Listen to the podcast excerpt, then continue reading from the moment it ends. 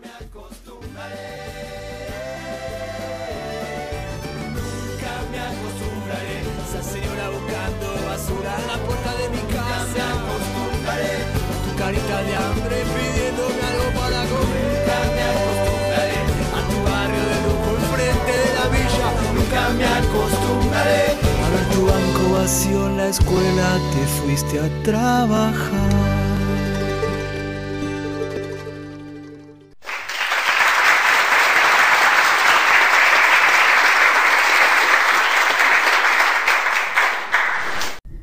Bueno, Karl Marx. Eh, algunas cositas de Marx. Eh, bueno, nació en Treveris, que sería lo que antes era el reino de Prusia, en 1818.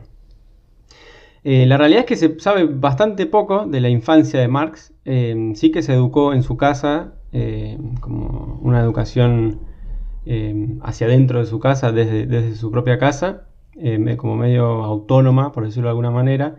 Eh, por lo menos hasta que en 1830 entra en el instituto de Treveris, de ahí de- del lugar donde él vivía.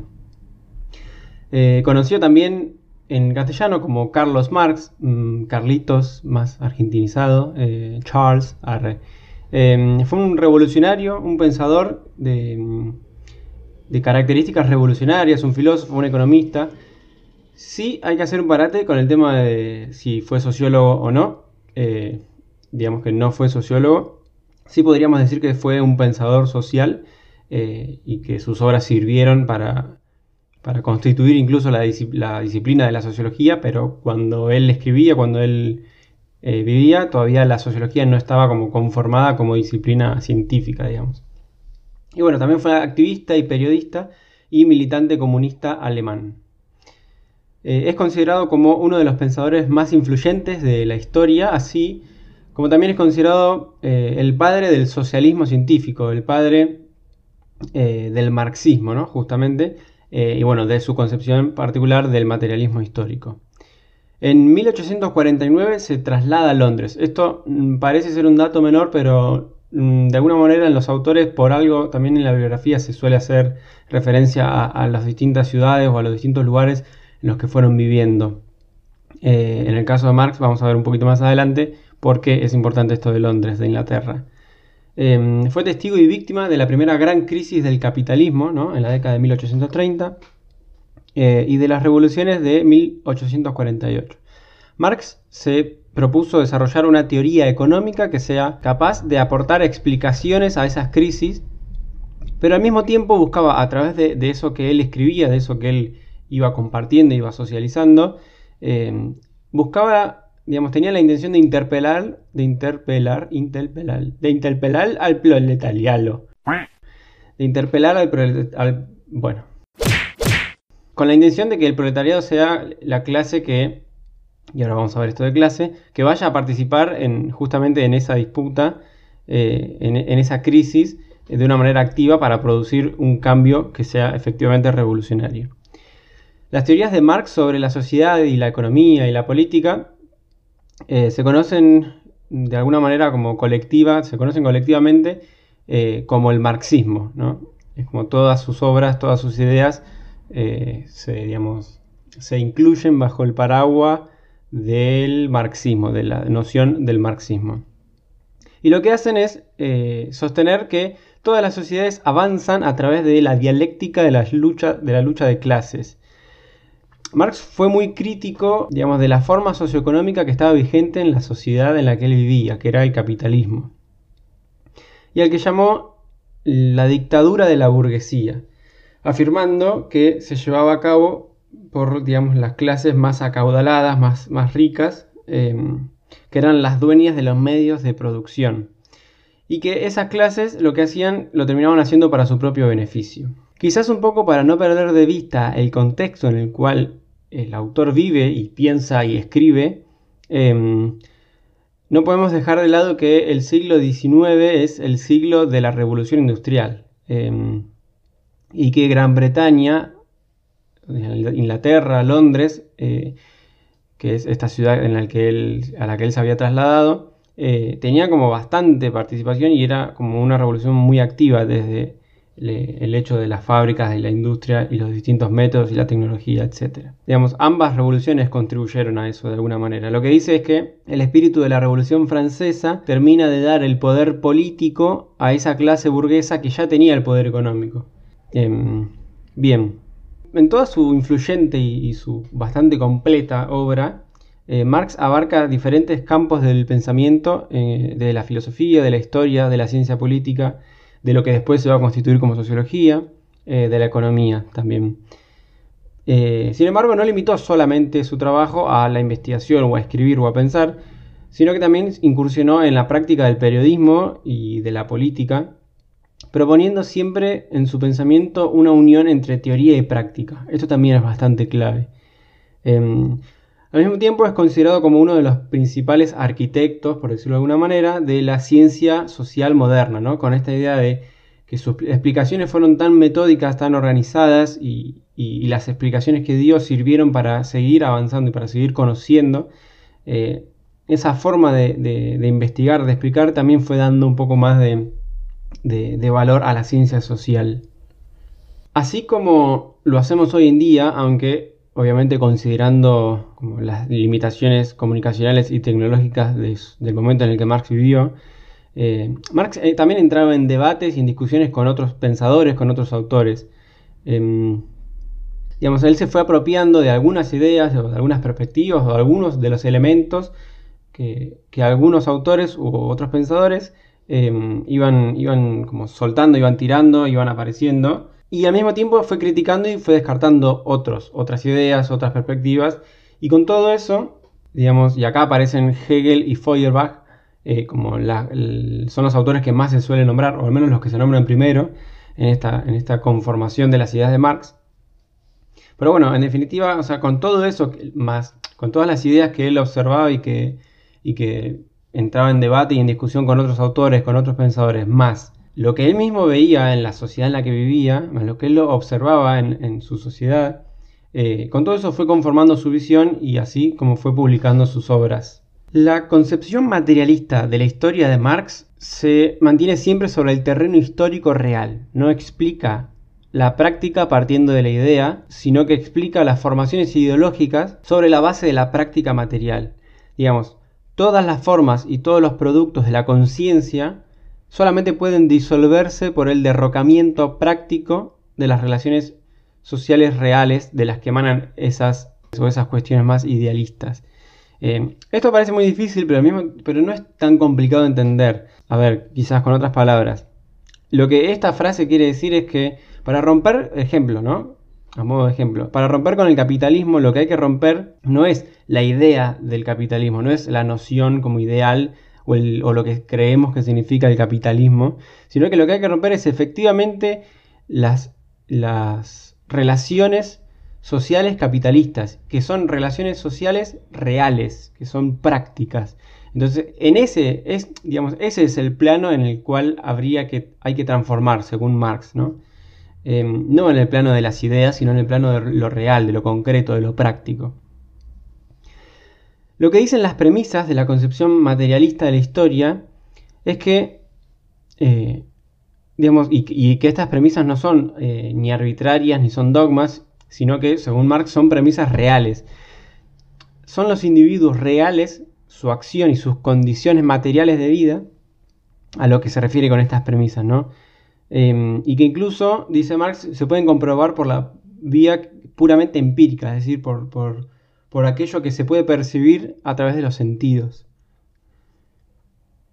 Las premisas son que hay sujetos humanos vivientes, que son de carne y hueso, ¿no? hombre real, concreto en sus circunstancias. Acá, paréntesis, hombre aparece como el categórico de humano, ¿no? como reemplazando esa idea de humano. Obviamente no le podemos pedir a Marx que encima haya sido feminista. O sí, se lo podríamos haber pedido, pero no. Bueno, no sé. Cierro paréntesis. Em, entonces, sujetos humanos vivientes, ¿no? Partimos de eso, de que hay sujetos humanos vivientes, que son de carne y de hueso, son reales, son, están constituidos desde la práctica. Y que esos sujetos humanos vivientes tienen necesidades. Y al tener necesidades, buscan satisfacer esas necesidades. Y para satisfacer esas necesidades, transforman la naturaleza. Y al mismo tiempo, al transformar la naturaleza, también están creando relaciones sociales. Y a través de esas relaciones sociales es que se van conformando estas formas de conciencia. La primera premisa de toda la historia humana es, naturalmente, la existencia de individuos humanos. Lo voy a, vamos con otras palabras, ¿no? Esto de las premisas. Em, en principio partimos de la existencia de individuos humanos vivientes. La organización corpórea, en cuerpo, de nuevo, práctico, real, concreto, la organización corpórea de estos individuos y su relación con el resto de la naturaleza aparece como otro de los elementos. Entonces los hombres mismos comienzan a ver la diferencia entre ellos y los animales, digamos, se dan cuenta de eso, se dan cuenta de esas diferencias cuando empiezan a producir sus medios de vida. Al producir sus medios de vida, el hombre indirectamente produce su propia vida material. Este modo de producción es un determinado modo de la actividad de estos individuos, es un determinado modo de manifestar su vida, es eh, un modo determinado de de la vida de, esos sujetos. Digamos, lo que los hombres son coincide con su producción, tanto con lo que producen como con la manera en la cual producen eso que producen. Lo que los individuos son, entonces, depende de las condiciones materiales de su producción. La producción de las ideas, de las representaciones y la conciencia está directamente entrelazada con esa actividad material y con el trato material de los hombres. Y lo mismo ocurre con la producción espiritual. Eh, a ver, no se parte de lo que los hombres dicen, no se parte de lo que los hombres se representan o se imaginan, ni tampoco del hombre como pensado o imaginado. Se parte, en esta idea de la, la concepción materialista de la historia, se parte del hombre de carne y de hueso, del hombre que realmente actúa y de su proceso de vida real. Los hombres que desarrollan su producción material y su trato material cambian también a transformar esta realidad, cambian su pensamiento y los productos de su pensamiento. Por esto es que se dice que no es la conciencia lo que determina la vida de las personas, sino la vida la que determina la conciencia. Es, la forma de vivir, es la forma material de vivir la que determina nuestras conciencias, nuestras formas de pensar. La historia es la sucesión de las diferentes generaciones y cada generación va explotando los materiales, capitales y las fuerzas de producción que se van transmitiendo de las generaciones anteriores. La historia se convierte en historia universal. Y esta transformación de la historia en historia universal constituye un hecho que es perfectamente material y empíricamente comprobable. Muchas veces dijimos esto de práctico, ¿no? Práctico, práctico, de, lo, pragmático. Y en Marx es algo fundamental. la praxis en Marx es, em, es el concepto que unifica y que da sentido a toda su labor teórica y política. Este concepto es el que le permite fundar la concepción materialista de la historia. Para Marx, la praxis es la actividad humana fundamental, en virtud de la cual el hombre produce la realidad histórica y se produce al mismo tiempo a sí mismo. En este sentido, la idea de praxis eh, tiene una dimensión antropológica esencial. La praxis es justamente lo que define al hombre como tal, al hombre como hombre. Eh, de nuevo acá, paréntesis, ¿no? Estamos hablando de hombre como en el momento en el que escribía Marx, Marx se usaba como el categórico de humano. de nuevo, la idea de praxis es, desde esta dimensión antropológica, eh, es justamente lo que define al hombre, a las personas, como personas. Para Marx, el, hombre es un ser de, de la praxis, es la esencia del hombre. La praxis tiene que ver con conocer la realidad material, lo real, con criticarla para luego transformarla. De esta manera podemos decir que el hombre no es una autoconciencia, sino que en todo caso es una autoproducción. La praxis es la actividad humana en la que se articulan un determinado conocimiento de la realidad social, una crítica radical a dicha realidad y un proyecto para su transformación. La tesis fundamental del materialismo histórico lo que nos dice es que, de nuevo, no es la conciencia de los hombres la que determina su ser, sino que al contrario es su ser social el que determina su conciencia. Y ese ser social está constituido fuertemente por la, producción material de ese ser social. Lo que nos dice Marx en cuanto mm, a, esta concepción materialista, y sobre todo en relación a la lucha de clases, es que, que cada época histórica y esto es, como una tesis, cada época histórica tiene sus propias contradicciones. Digamos, así avanza la historia desde el comunismo primitivo original hasta el comunismo y pasando por todas las sociedades, no sé, la esclavista, la feudal y la capitalista, como para nombrar algunas. Entonces, el fundamento de la historia humana es la lucha entre las clases opresora y oprimida, ¿no? Entre esas dos clases, entre las clases dominantes y las clases dominadas. La historia es una historia de lucha de clases. Lo que nos quiere hacer notar Marx con esta frase es que durante toda la historia de la humanidad se han ido pudiendo distinguir grupos opresores y grupos oprimidos, sectores dominantes y sectores dominados, grupos y sectores que se constituyen en definitiva como clases. El autor menciona algunas dicotomías, ¿no? Entonces dice, eh, los libres versus los esclavos, los patricios versus los plebeyos, los varones, con B ¿no? Los varones versus los siervos de la pleba. Quizás hoy, en nuestros días, esta concepción de Marx nos sirve para pensar en estados dominantes o en clases dirigentes o políticas que se imponen al resto de la sociedad, siempre considerando que se imponen a través de pujas, de disputas, de conflicto. ¿no? Esto en Marx también es clave, no es algo armonioso, la sociedad no es armoniosa para nada. Eh, Marx se lo considera como un autor eh, conflictivista que no solo no esconde el, conflicto, digamos, los problemas de la sociedad, sino que los resalta y dice, bueno, a partir de estos conflictos, de estas disputas, es que la historia avanza. Marx elabora esta concepción materialista tomando y discutiendo elementos de la tradición de Hegel, ¿no? esto que veníamos diciendo antes, que es una tradición idealista. Marx rechaza esa concepción idealista que para los idealistas estas transformaciones ocurren meramente en el plano de las ideas, del pensamiento. Para Marx, en cambio, las transformaciones ocurren en el plano material, en el plano de lo que existe. Es decir, en el centro de esta discusión estaba la relación entre el ser social, lo material, y la conciencia social, ¿no? las ideas. Desde la perspectiva materialista, la producción de las ideas, las representaciones y la conciencia aparecen entrelazadas con la actividad material y el trato material de los hombres. Eh, entonces, el modelo abstracto de Marx se trata de un modelo dicotómico, en el cual hay una división de clases tanto de propiedad como de poder. En cada tipo de sociedad de clases existen dos clases fundamentales. Esto es lo que nos dice Marx. Hay una minoría de no productores que son quienes controlan los medios de producción y que son quienes extraen de la mayoría de los productores, de los que sí son productores, de los que trabajan la tierra, ¿no? en el sentido de trabajar la naturaleza, son los que están en el producto excedente de su trabajo, ¿no? lo que después se va a llamar plusvalor. Ese excedente del cual los propietarios justamente se apropian es la fuente de la subsistencia de esa clase que Marx piensa en la clase burguesa.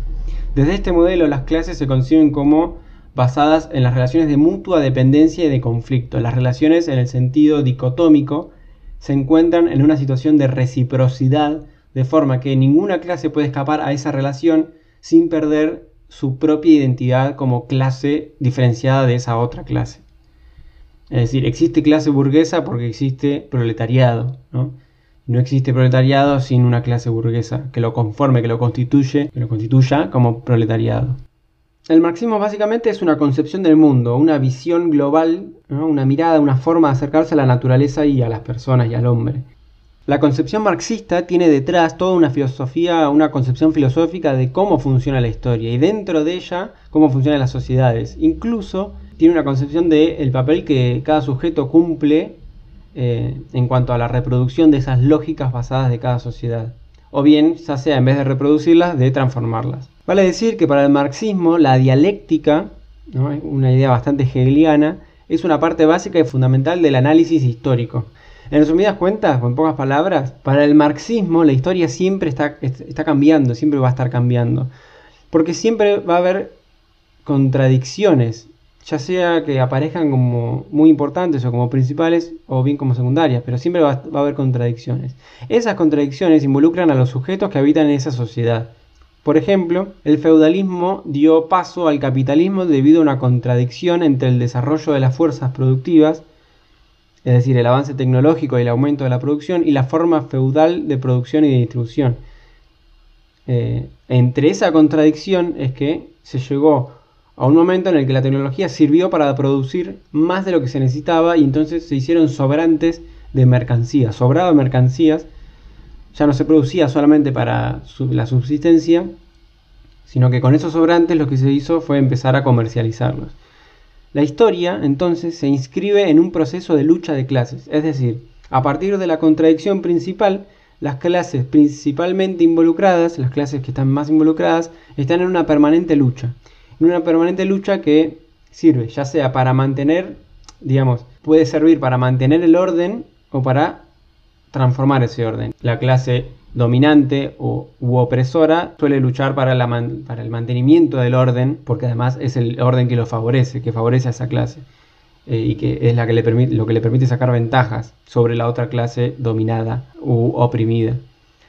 En pocas palabras intentó más o menos sintetizar algunas de las cosas, es medio difícil porque es un autor como que ha escrito mucho y mm, en algunas partes tiene como múltiples interpretaciones, pero bueno, por lo menos para acercar un poco, esto fue algunas cositas sobre Marx.